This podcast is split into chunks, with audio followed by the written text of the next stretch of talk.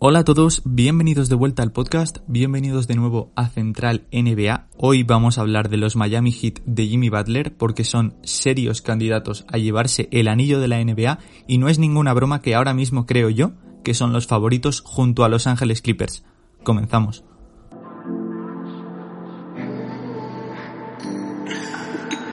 Y es que lo han demostrado, lo llevan demostrando toda la temporada, son un equipo diferente, un equipo distinto, eran los tapados en los playoffs, no se hablaba mucho de ellos, se comentaba mucho lo de que eran los tapados, así que no creo que fuesen del todo tapados, pero desde mi punto de vista no se les daba la bola que se les necesitaba dar, porque son un grandísimo equipo, tienen unas piezas increíbles, formando un proyecto espectacular con Jimmy Butler liderando el equipo cuando quiere y cuando cree que tiene que hacerlo, porque en el partido anterior, en el segundo, decidió dar un paso atrás, se dio cuenta que no estaba teniendo el mejor día en cuanto a tiro y le dejó liderar a otros jugadores como por ejemplo Goran Dragic que hizo un auténtico partidazo. Pero en este partido Jimmy Butler ha vuelto a liderar al equipo en cuanto a puntuación, 30 puntos, 7 rebotes, 6 asistencias y obviamente se coloca como uno de los candidatos para llevarse este anillo Miami Heat y creo que hay que tenerlo muy en cuenta. Van 3 a 0 contra los Milwaukee Bucks. Sorprende a gente, a mí personalmente no me sorprende este resultado. De hecho creo que en un podcast lo comenté, creo que Miami estando como está no me extrañaría un 4-0. No sé si lo comenté o no, pero de verdad que no me extraña, igual lo puse en un tweet porque Miami es un grandísimo equipo y Milwaukee no está pasando por el mejor momento, obviamente, pero aún así el equipo de Milwaukee es muy bueno, aunque no esté pasando por el mejor momento. Entonces meterle 3 a 0 a Milwaukee tiene bastante que ver con el grandísimo equipo que tiene Miami. Vamos a hablar un poquito de él con Eric Spoelstra liderando una plantilla que en principio no parece muy candidata al anillo porque tenemos a un jugador que no ha disputado muchos partidos de playoffs, Jimmy Butler ha disputado partidos de playoffs, pero no es un jugador que haya disputado todos los años estas eliminatorias y luego tiene bastantes jóvenes como Kendrick Nunn, Tyler Hero, está acompañándoles Iguodala, que es un veteranazo de la liga, está también Jay Crowder, que estuvo con los Celtics en aquellos Celtics que se enfrentaron a los Cavaliers en las finales de conferencia, pero realmente no es un equipo que digas tiene una superestrella como LeBron, como Giannis mismamente o como James Harden. Tiene a Jimmy Butler, que es muy buen jugador, pero hasta hace poco se le cuestionaba mucho. De hecho, cuando estuvo en Minnesota estuvo muy criticado, fue muy criticado por la gente porque decían que no era un jugador que se preocupase por el equipo, que realmente solo se preocupaba por él mismo y en cierta manera creo que tienen razón porque es un jugador que piensa mucho en él, porque realmente coger esa oferta este verano en Miami sin saber realmente los rookies que tenía, porque el proyecto de Miami no contaba con Kendrick Nunn y con Tyler Hero cuando Jimmy Butler se fue a Miami. Entonces era un proyecto para terminar su carrera en la NBA, ganar el último dinero, un contrato máximo y disfrutar de la vida y disfrutar de Miami. Y todos pensábamos eso, realmente todo el mundo, todos los periodistas españoles que yo escuchaba en ese momento y también los americanos hablaban de que Jimmy Butler podía haber sido a otro equipo para disputar el anillo y sin embargo se fue a Miami, entre comillas, por la excusa del dinero. Pero ahora vemos y nos damos cuenta que Jimmy Butler tiene un equipo y un proyecto ganador. Y realmente yo creo que son el equipo más fuerte de la conferencia este. Son mejor equipo que los Milwaukee Bucks y lo están demostrando. Igual no tienen una superestrella como Yanis que te pueda meter 40 puntos, 20 rebotes en una noche. No, no lo tienen. Jimmy Butler te puede meter 35 puntos en una noche, pero no puede dominar tanto como domina Yanis en algunas ocasiones. Y eso es verdad. No creo que Jimmy Butler vaya a conseguir el MVP de una temporada regular y Yanis seguramente vaya a conseguir dos. Pero después los playoffs son distintos. Es igual que Kawhi Leonard. Son jugadores que están, parece, diseñados para disputar los playoffs, no son jugadores de temporada regular,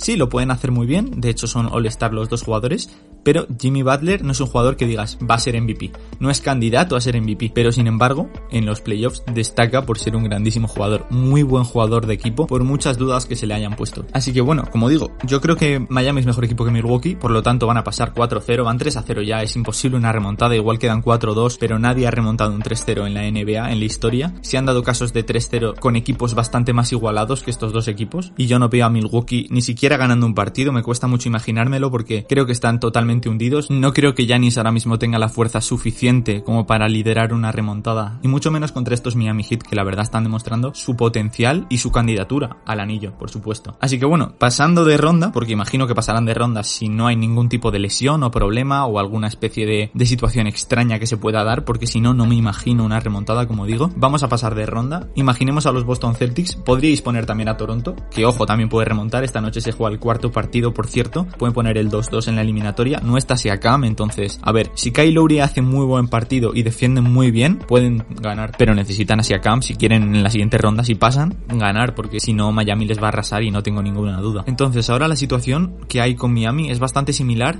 a la que había el año pasado con Toronto. Es un equipo que en principio no tenía ningún tipo de aspiración para el anillo. Sí que es verdad que podían dar la sorpresa, pero nadie se lo esperaba. Y después de ganar a uno de los realmente candidatos, como era en ese año Milwaukee, pues llegaron a las finales de la NBA y la ganaron. Tuvieron suerte, sí, pero para ganar la NBA hay que tener suerte. Y eso es así, se ha demostrado todos los años. Y este año también se ha dado el factor suerte, no de la misma manera de momento, porque solo han eliminado a un equipo, han eliminado en primera ronda a los Indiana Pacers y ahora van a eliminar a Milwaukee porque les eliminarán y les habrán eliminado con suerte de que Yanis no está teniendo tampoco sus días porque sí que es verdad que le están defendiendo muy bien, pero Yanis no está jugando su mejor baloncesto y eso está claro. No le están dejando, pero él tampoco lo está haciendo. Entonces, claro, la situación es similar a la del año pasado. Se plantan en finales de conferencia en esta ocasión. Van a ganar a Boston o a Toronto seguramente. Y se plantan en las finales de la NBA y ahí puede pasar cualquier cosa. Porque nos vamos a la otra conferencia. Ayer se disputó un Houston Rockets Los Ángeles Lakers. Ganó Houston por sorpresa porque los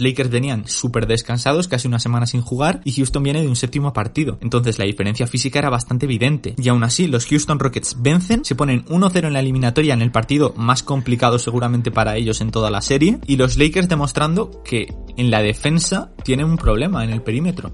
No tienen a Avery Bradley y yo creo que eso es un gran problema y les va a costar probablemente caro. No creo que vayan a perder esta ronda ¿eh? contra Houston, pero sí que es verdad que por ejemplo en la defensa contra Harden necesitan a un Ludort o algún jugador del estilo porque si no es que necesitan dos defensores contra Harden y claro se liberan espacios y, y eso al final pasa factura y los Lakers han perdido este primer partido como digo no creo que pierdan muchos más igual pierden otro más pero no creo que la eliminatoria se vaya a más de seis partidos porque los Lakers son más superiores a los Houston Rockets pero de momento oye quién sabe, ¿eh? Houston, Houston es Houston. Vienen de ganar a Oklahoma que les ganaron pasando apuros, pero porque hicieron muy buena defensa contra Harden, que es el potencial máximo que tienen estos Houston Rockets. Y si tienen bastante problema los Lakers, van a tener apuros también para pasar a los Clippers, que, ojo, yo creo que van a pasar por menos problemas contra Denver que los Lakers contra Houston. Entonces, en esas hipotéticas finales de conferencia de la conferencia oeste, los Clippers partirían como favoritos. Vamos a poner que los Clippers pasan a finales de la NBA. Como digo, podéis poner cualquier equipo de la conferencia y a los Clippers. O sea, podéis poner a todos. Yo creo que los Clippers están un pasito por encima del resto, un peldaño por encima. Igual vosotros no lo veis así. Es cada uno tiene su opinión y cada uno tiene su punto de vista. Viendo los partidos yo veo a Clippers por encima. Entonces, la situación que se da es unas finales de la NBA entre Clippers y Miami. Leonard contra Butler. Probablemente dos de los mejores equipos de la NBA, dos de los mejores jugadores de playoffs enfrentados y a por un anillo. Yo veo a Clippers en esa ocasión sí que les veo favoritos. Es que Leonard es un factor determinante y Kawhi además eh, se le ve fresco, no se le ve como el año pasado porque ya en la eliminatoria contra Filadelfia iba cojo, sin embargo este año no está cojo de momento, está jugando muy bien, muy regular en todos los partidos, creo que todos los partidos ha metido 29 puntos, ha cogido 6 rebotes y ha dado 4 asistencias, es que siempre hace lo mismo, es increíble y es un robot parece que está programado para hacer lo que hace. Así que bueno, eh, sería un enfrentamiento muy bonito. Yo veo a Clippers ahora mismo candidato a ganar el anillo número uno y el segundo Miami Heat. Así que bueno, voy a hacer mis predicciones ya del resto de la temporada. Creo que puede estar bien para terminar este podcast en el que hemos hablado de Miami Heat. Vamos a hacer los pronósticos, queda poco, queda la mitad más o menos, para que nos hagamos a la idea. Vamos a comenzar. Yo creo que en esta segunda ronda de playoffs los equipos que van a pasar van a ser los Lakers y los Clippers en la conferencia oeste. Probablemente los Lakers pasen 4-2 frente a Houston Rockets y los Clippers yo voy a decir 4-1 porque igual Denver llama al Murray y hace algún partido bueno, se despista Paul George y ojo que también puede pasar eso, ¿eh? Vamos en la conferencia este, de momento van 2-1 los Boston Celtics con Toronto, me duele en el corazón decir esto porque yo soy muy de Toronto, muy de Margasol, pero me cuesta ver a Toronto ganar muchos más partidos. Voy a decir 4-2, pero 4-2 a favor de Boston, pero lo veo complicado. Y por último, eh, la eliminatoria que tenemos ahora por delante, y de la que hemos hablado hoy, la de Miami y Milwaukee, voy a decir 4-0 a favor de Miami. Y Yanis, que va a tener que plantearse su futuro. De hecho, si queréis saber más acerca de su futuro, ayer grabé un podcast hablando de esto. Lo podéis ver, eh, lo tenéis en la feed de la plataforma en la que me estáis escuchando. El episodio de abajo donde jugará Yanis ante Tocumpo el año que viene.